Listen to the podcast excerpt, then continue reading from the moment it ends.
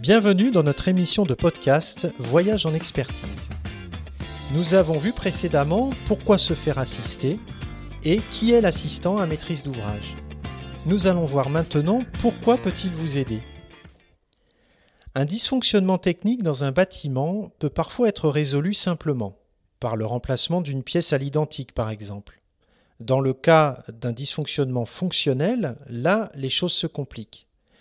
Mais dans les deux cas, la solution simple par une action ciblée et ne nécessitant l'intervention que d'un seul interlocuteur reste assez rare.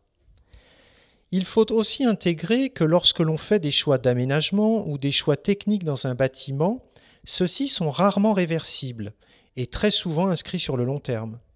Les scénarios doivent donc être pesés et réfléchis pour pouvoir décider. Faire appel à un interlocuteur en capacité de coordonner et d'orienter les décisions à prendre peut alors s'avérer payant. Il offre une garantie supplémentaire de réussite du projet.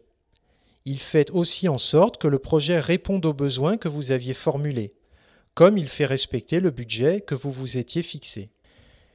Les choix qui sont faits pour vos bâtiments se doivent d'être réfléchis au regard de la temporalité de leur exploitation c'est-à-dire 30, 40 ou 50 ans.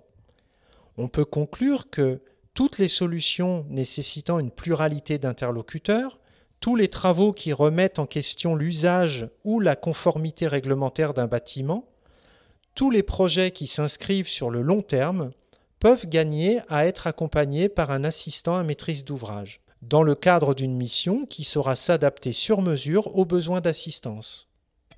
Nous espérons que ces trois épisodes sur l'assistance à maîtrise d'ouvrage vous aideront dans vos prochaines recherches de solutions pour votre patrimoine immobilier.